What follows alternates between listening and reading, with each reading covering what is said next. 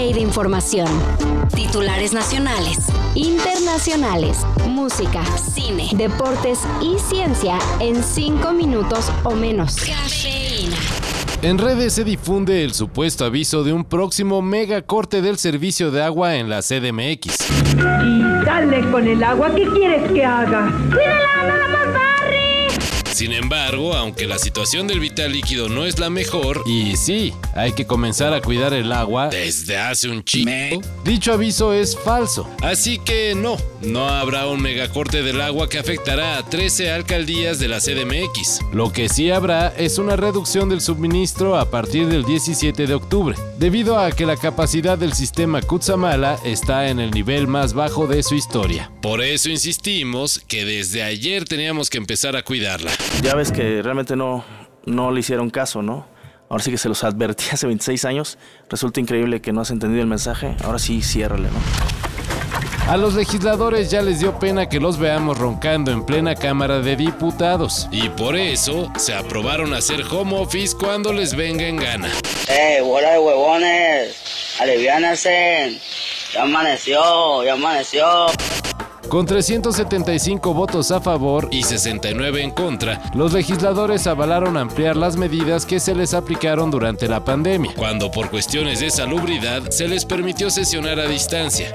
Ahora ya podrá ser así cuando quieran. O de plano, si algún día desean sesionar en otra parte que no sea San Lázaro, se les acondicionará un espacio donde gusten. Una exquisitez de la pequeña burguesía, diría AMLO, que pagaremos por supuesto los ciudadanos.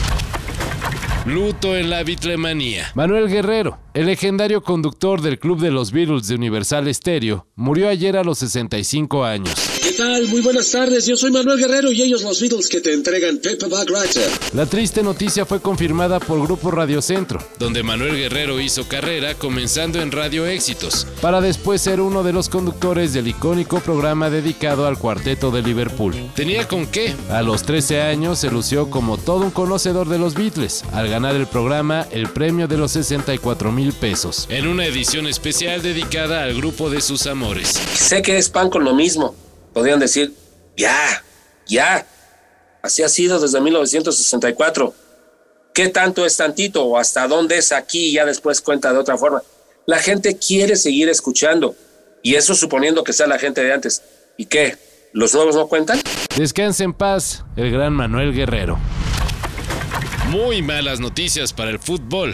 Bueno, esperemos que no sea nada, ¿no? Pero cuando ocurren este tipo de cosas y se va el jugador llorando, sabe que se rompió. Sí, sí, sí, sí.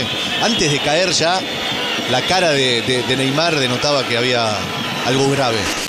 Luego de salir lesionado durante el juego eliminatorio para el Mundial 2026, Brasil contra Uruguay, ayer se confirmó que Neymar sufrió una rotura de ligamento cruzado anterior y menisco de la rodilla izquierda, algo que en otra época pudo solo significar que estará ocho meses fuera de las canchas, pero que ahora, tras varias lesiones y tomando en cuenta que el crack brasileño tiene 31 años, especialistas señalan que casi puede considerarse como el fin de su carrera profesional. Ya veremos. Por ahora, la Confederación Brasileña de Fútbol anunció que será sometido a cirugía.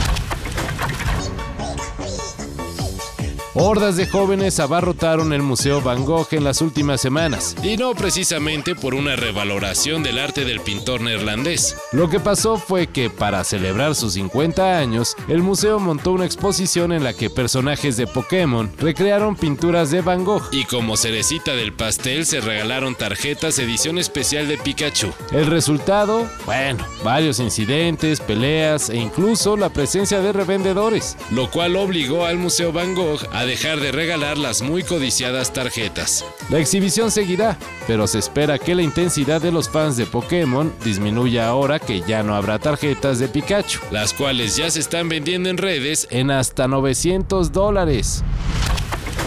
Todo esto y más de lo que necesitas saber en sopitas.com. El guion corre a cargo de Álvaro Cortés y yo soy Carlos el Santo Domínguez.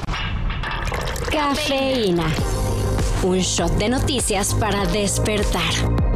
Lunes a viernes por sopitas.com y donde sea que escuches podcasts.